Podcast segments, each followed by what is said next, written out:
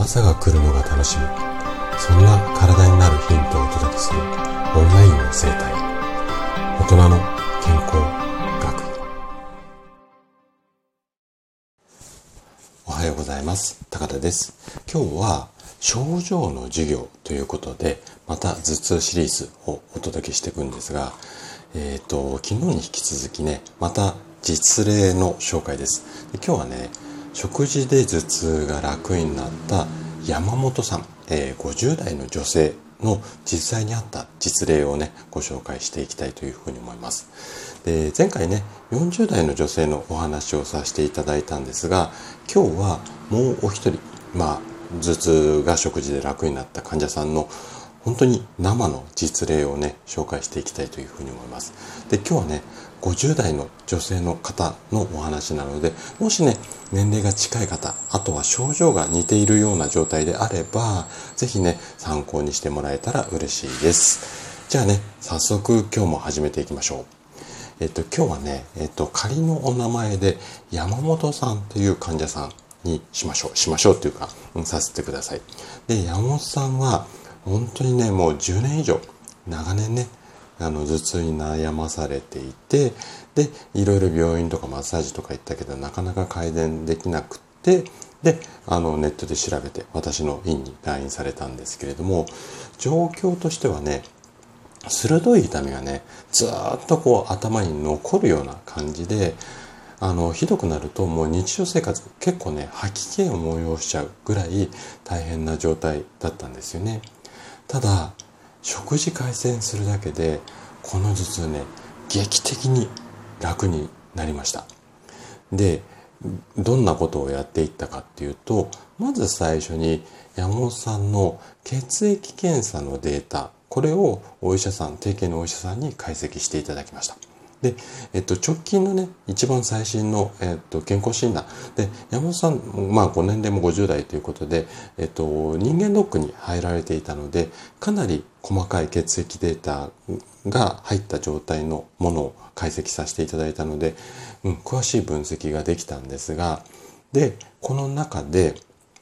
いろいろね、あれが足りない、これが足りない、こっちは足りてるけど、こっちのバランスが、みたいなところが分かったっていうのと、あとはね、普段のお食事の内容なんかも写真で撮っていただいて、それをこちらに送っていただいて、で、そこも解析をさせていただいたんですね。で、いろんな原因ね、あの、考えられるところがあったんですが、こっからね、取り組んでいきましょうっていうふうに、まず、あの、取り組んだのがね、ちょっとね、名前聞いたことあるかなチラミンっていうこう、まあ、物質っていうか栄養素っていうかあるんですよ。でこのチラミンっていうのは例えばねチーズだったり赤ワインあとはまあショコラみたいなものに含まれるアミンの一種っていうことで結構ねこのチラミンって頭痛の原因になる方が非常に多いです。全ての方が当てはまるってわけではないんですがチラミン取ったおかげで頭痛になるっていうタイプのあの体質っていうのかな。特に女性では多いパターンですね。でその証拠にってわけではないんですが山本さんねやっぱりねワインとチーズお好きだったんですよ。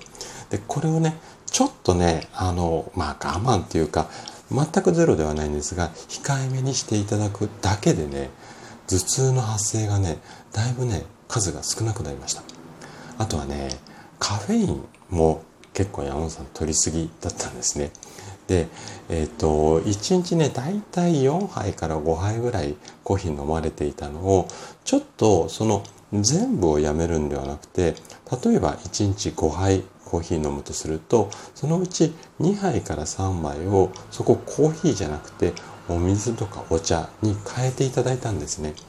そうしたら、チラミンとコーヒーの効果で、さらにさらに頭痛、楽になってきてで頭軽くなってきたので仕事にもね集中できるようになったっていうまあこんなもう食事だけでねここまでね変化してきました。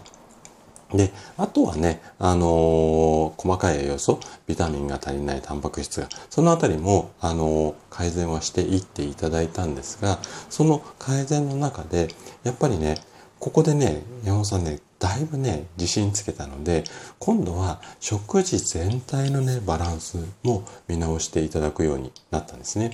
で、